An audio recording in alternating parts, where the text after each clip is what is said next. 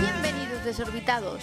Antes de despegar, me gustaría daros las gracias a todos por escuchar este podcast y hacernos crecer poco a poco, algo que es muy complicado. Hoy hablaremos sobre la misión de la ESA para desarrollar una constelación alrededor de la Luna, el descubrimiento del Centro de Astrobiología, las novedades de PLD Space y un nuevo contrato de Lecnor Deimos. Además, os contaré la misión Galileo, el sistema más preciso de posicionamiento europeo. ¿Preparados? 3, 2, 1, despegamos. 3, 2, 1, 0.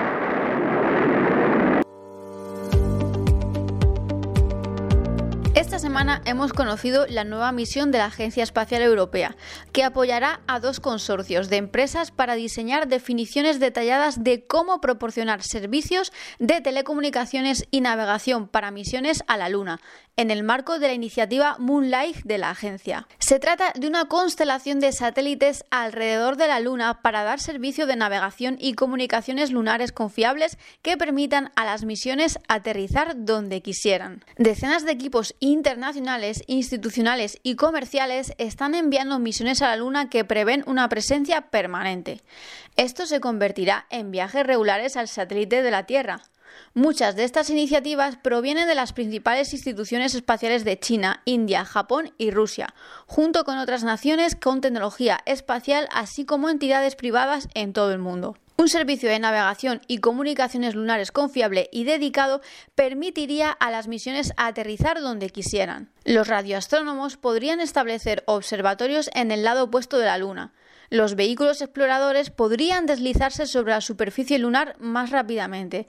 Incluso podría permitir la teleoperación de rovers y otros equipos de la Tierra. SSTL liderará el primer consorcio tanto en la capacidad principal de servicios a través de su marca de servicios lunares como fabricantes de satélites. El consorcio también incluye el fabricante de satélites Airbus, los proveedores de redes de satélites SES con sede en Luxemburgo y Kongsberg Satellite Services con sede en Noruega la estación terrena de Gunn-Hailey en Reino Unido y la empresa británica de navegación por satélite GMV NSL. El segundo consorcio estará encabezado por Telespacio, en colaboración con el fabricante de satélites Thales Alenia Space, el operador de satélites Inmarsat con sede en Reino Unido, la empresa canadiense de tecnología espacial MDA, la filial de Telespacio en Alemania y UHB Systems, el operador de satélites español Ispasat y Altec, la compañía de ingeniería aeroespacial Argotec Nanoraxi Europe, el Politécnico Milano y la Universidad Comercial Luigi Bocconi.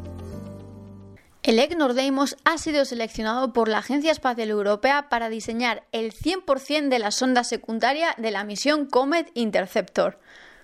La actividad será llevada a cabo en las instalaciones del grupo dedicadas al diseño e integración de satélites en Puerto Llano, España. Comet Interceptor será la primera misión europea a un cometa que aún no ha entrado en el sistema solar. La misión internacional liderada por la ESA se lanzará en 2028. El concepto de misión fue propuesto por un consorcio internacional liderado por el University College de Londres y en 2019 fue seleccionada por la ESA como la nueva misión de clase F en su programa Cosmic Vision. La misión embarcará tecnología de vanguardia para obtener información sobre cometas prístinos que ingresan al sistema solar interior.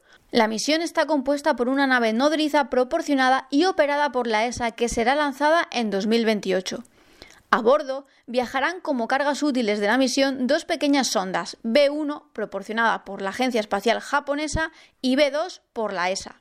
Cada componente estará equipado con instrumentos científicos proporcionados por instituciones de investigación de diferentes países, proporcionando nuevas perspectivas de la composición del cometa.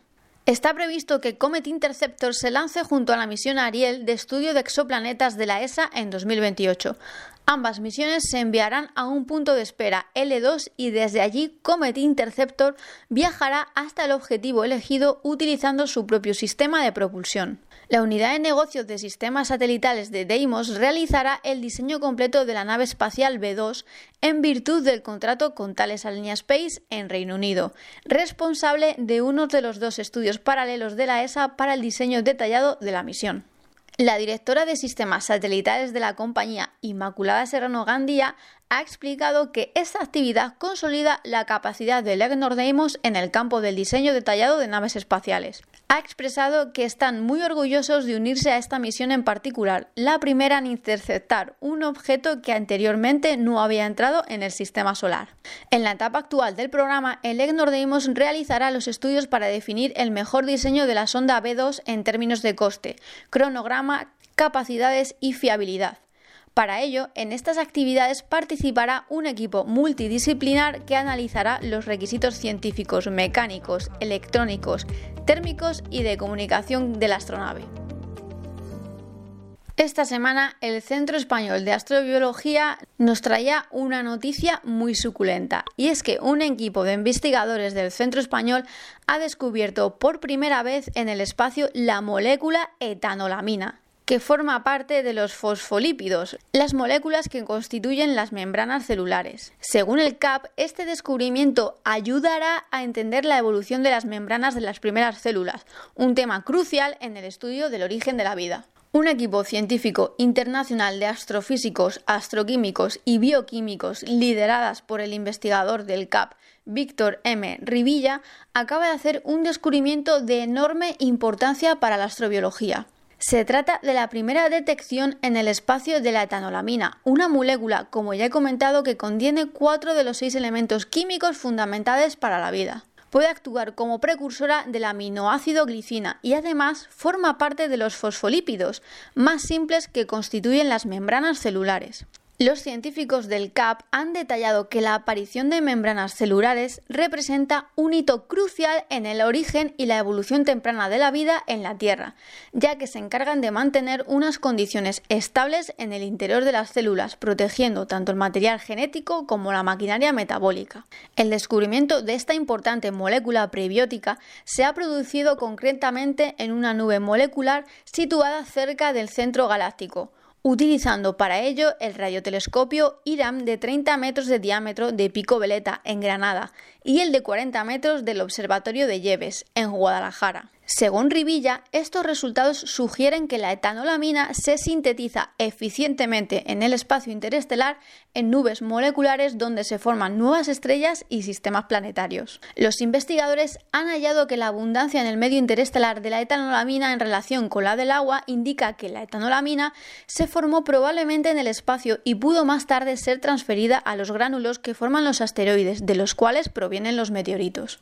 En este sentido, la investigadora del CAP y coautora del estudio Izaskun Jiménez Serra ha explicado que saben que un amplio repertorio de moléculas prebióticas podría haber llegado a la Tierra primitiva a través del bombardeo de cometas y meteoritos. En este sentido, Jiménez ha añadido que estiman que alrededor de mil billones de litros de etanolamina podrían haber sido transferidos a la Tierra primitiva a través de impactos meteoríticos. Esto equivale al volumen total del lago Victoria, el más grande de África por área. Los experimentos que simulan las condiciones químicas en la Tierra primitiva confirman que la etanolamina podría haber colaborado en la producción de los fosfolípidos más simples en esas épocas tempranas de la Tierra. ¿Estamos ante la respuesta más clara del origen de la vida en la Tierra?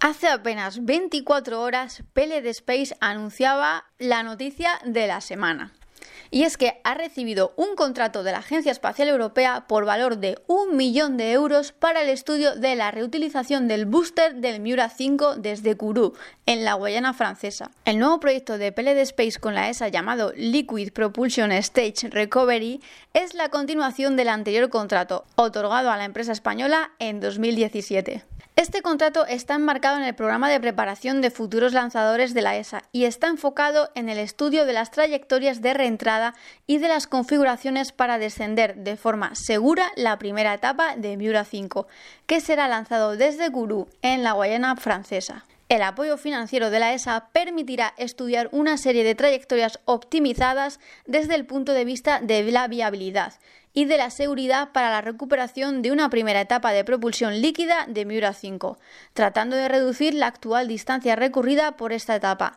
de en torno a 700 kilómetros hasta menos de la mitad, o incluso retornando el booster a la plataforma de lanzamiento, al más puro estilo SpaceX. Para acometer el programa, PLD Space realizará un estudio de la reglamentación de operaciones en tierra y operaciones de lanzamiento de la Guayana francesa, coordinado por la Agencia Espacial Francesa. La española estudiará el frenado propulsivo en la reentrada, para reducir la distancia horizontal que el cohete recorre desde la plataforma de lanzamiento, estimado en unos 700 kilómetros, el frenado propulsivo y cambio de trayectoria para retroceder y tratar de amerizar cerca de las costas del espacio puerto o intentar un aterrizaje sobre una plataforma cercana a la base de lanzamiento, y el ascenso optimizado para la primera etapa, tratando de reducir el vuelo parabólico que desarrollará el cohete una vez separado de la segunda etapa.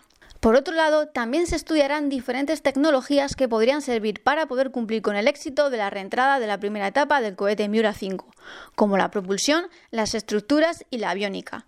Adicionalmente, se analizarán algunas tecnologías que se puedan emplear en la reutilización del booster de propulsión líquida tras el amerizaje. En este sentido, el consejero delegado de PLD Space, Raúl Torres, ha explicado que, como ocurre con un meteorito, la reentrada atmosférica es un entorno agresivo que daña las estructuras y otros subsistemas como la propulsión. Torres espera que con este nuevo contrato con la ESA puedan avanzar en el estudio de la reentrada y el frenado en condiciones hipersónicas y supersónicas de la etapa del cohete. Por otro lado, ha explicado que van a implementar algunas tecnologías previamente en Miura 1 para validarlas en un entorno de frenado aerodinámico en condición supersónica, algo que podría aportar mucha información de cara a su posterior aplicación en el Miura 5. Torres ha indicado que el frenado por paracaídas solo les permite reducir la velocidad desde unos 170 metros por segundo hasta unos 10 metros por segundo, pero el problema es cómo frenar desde unos 3,5 km por segundo hasta un entorno donde los paracaídas puedan funcionar sin dañar las estructuras o los motores del cohete. Durante la fase de diseño de este demostrador se tendrá en cuenta si la propuesta actual de Miura 5 para el vuelo de 2024 podría reentrar exitosamente o no. En caso de que requiera de mejoras adicionales, este proyecto las contemplaría. De este modo, y si todo va según los planes de PLD Space y el proyecto,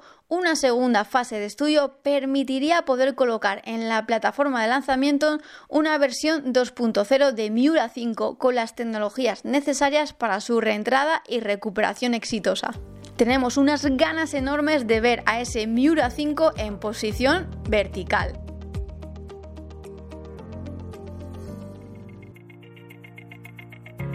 En este nuevo capítulo de Desorbitados os voy a hablar de la misión Galileo. Galileo es el sistema de navegación por satélite global propio de Europa. Incluye tanto satélites en el espacio como la infraestructura terrestre asociada. Las fases de definición, desarrollo y validación en órbita fueron ejecutadas por la Agencia Espacial Europea y cofinanciadas por la Comisión Europea. De este modo se creó una mini constelación de cuatro satélites y un segmento terrestre reducido para validar el concepto general antes de una mayor implementación. El éxito condujo a la fase actual de capacidad operativa completa totalmente financiada por la Unión Europea y gestionada por la Comisión Europea. Galileo ha crecido hasta convertirse en la constelación de satélites más grande de Europa, con más de 10 lanzamientos a lo largo de esta década. Una vez en órbita segura, los satélites entran en su puesta en servicio de prueba supervisados por instalaciones en toda Europa. El equipo de la fase de lanzamiento y operaciones iniciales de la Agencia Espacial Francesa ha trabajado en este programa junto con los dos centros de control Galileo en Italia y Alemania. Cada satélite cuenta con una carga útil de posicionamiento y un transpondedor de comunicaciones para operaciones de búsqueda y rescate. Los satélites Galileo se sitúan en órbitas inclinadas alrededor de tres planos orbitales con una inclinación de 56 grados respecto al ecuador y orbitan a una altitud de 23,222 kilómetros, con un periodo orbital de 14 horas y 4 minutos. Están emplazados de modo que al menos cuatro sistemas sean visibles desde cualquier punto de la Tierra, lo que supone el mínimo necesario para alcanzar una posición fija. Estos satélites tienen una masa de 675 kilogramos y una vida útil mayor de 12 años. Al tratarse de satélites destinados al uso civil sin interrupciones, su utilización para aplicaciones de seguridad en el mundo de los automóviles, el tráfico aéreo y las redes ferroviarias es crucial. Para la aviación civil, en concreto, se pretende emplearlos vinculado con el servicio de superposición de navegación geoestacionaria EGNOS, también desarrollado por la ESA. Galileo tiene la función de servir como sistema de navegación abierta para que cualquier persona lo pueda utilizar en la navegación comercial. Galileo servirá además para la navegación pública regulada, que es un recurso que utilizarán las agencias de los gobiernos. También está pensado para facilitar los trabajos relacionados con la búsqueda, el rescate y la seguridad. En estas labores la precisión de Galileo resulta fundamental. A día de hoy existen dos grandes sistemas globales de navegación por satélite, el estadounidense y muy conocido entre todos GPS y el ruso GLONASS. Ambos llevan décadas prestando servicio y ambos están superados por el Galileo en precisión. La Unión Europea y la ESA han insistido en varias ocasiones en que el margen de error de su sistema en la localización de un punto es de un metro. Además, el complejo europeo busca ofrecer un mejor posicionamiento tanto en medidas horizontales como verticales y funcionar mejor en latitudes altas. Galileo también se distingue en la órbita de los satélites alrededor de la Tierra, que está ligeramente inclinada hacia los polos para ofrecer información sobre esas regiones. En cambio, ni GLONASS ni GPS son capaces de llegar con tanta precisión. Otra gran diferencia es que Galileo no tiene raíces ni pretensiones militares. Sin embargo, tanto GPS como GLONASS se emplean de forma compartida tanto para usos militares como comerciales. En todo caso, el sistema europeo es plenamente compatible con los otros dos. Su señal además permitirá alcanzar áreas que actualmente no se pueden localizar y reducirá notablemente la ubicación y el tiempo de detección en servicios de búsqueda y rescate. Es decir, garantizará datos de posición muy precisos, aunque no estarán disponibles en todo momento. Galileo permitirá que los aviones comerciales aterricen y despeguen con mayor seguridad gracias a la mayor precisión del sistema y a una corrección de errores mucho más ágil que la que aporta el sistema en solitario del GPS. Además, cada satélite que forma parte de Galileo pueden transmitir más información que sus equivalentes de GPS y GLONASS, que son más antiguos. En el programa Galileo han trabajado 13 empresas españolas desde sus fases iniciales. Entre ellas figuran Airbus, GMV, GTD, Iberespacio, Indra, Sener y Thales Alenia Space España. De momento la compañía española BQ ya comercializa móviles con el sistema Galileo y la previsión es que otros fabricantes se unan a esta tendencia progresivamente. ¿Y vosotros qué? ¿Ya usáis Galileo? Y hasta aquí el programa de hoy. Recuerda que cada viernes comentaré noticias y misiones del sector espacial. Muchas gracias por uniros a esta pequeña familia y os invito a enviarme vuestros comentarios y peticiones a través de las redes sociales de Fuera de órbita. ¡Feliz viaje, desorbitados!